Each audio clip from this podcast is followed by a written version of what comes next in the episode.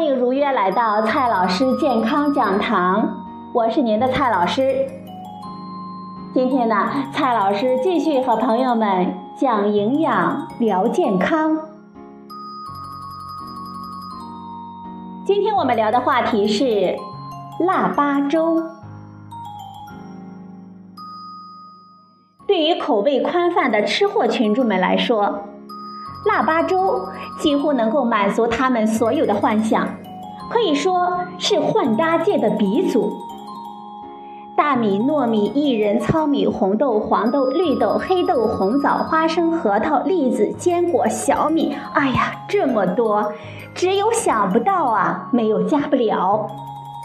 关键一个字就是杂。今天啊，就是腊八节了。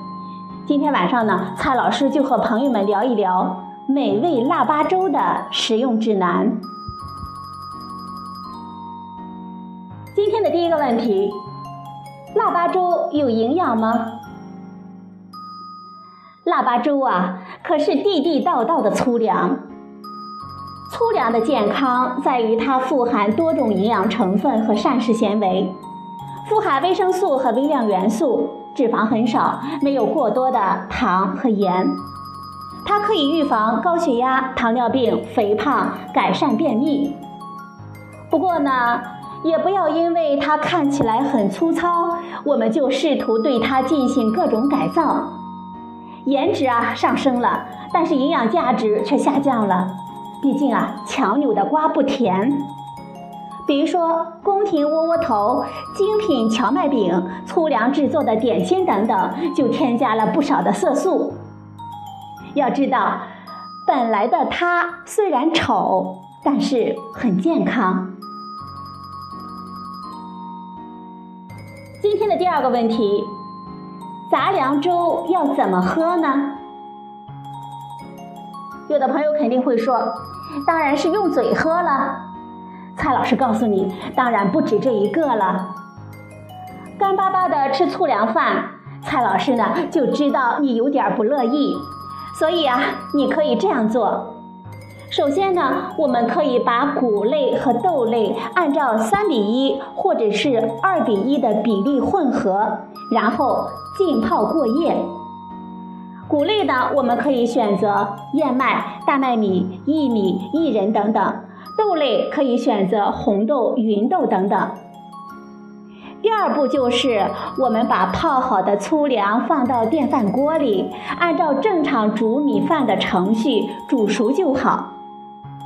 如果是颜值党，我们可以再加入一些甜美软糯的薯类，比如说红薯和紫薯。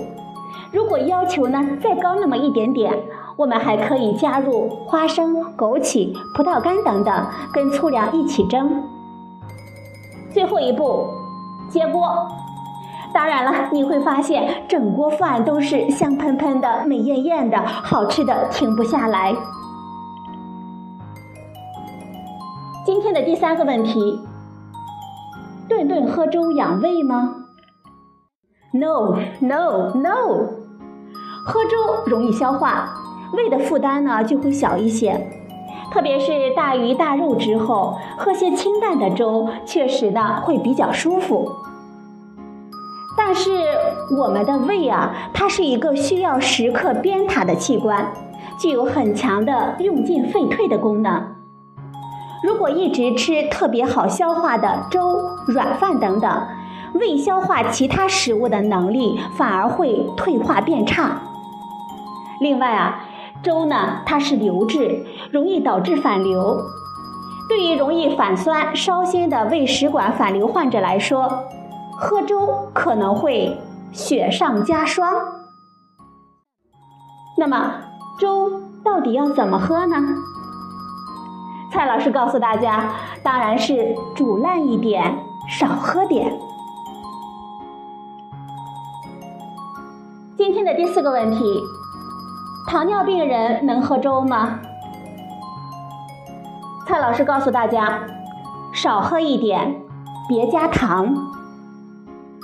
我们煮粥的时候，食材中的淀粉充分的糊化，升高血糖的作用会变强，所以糖尿病人在喝八宝粥的时候，还是要注意食量，不要因为好喝就贪嘴。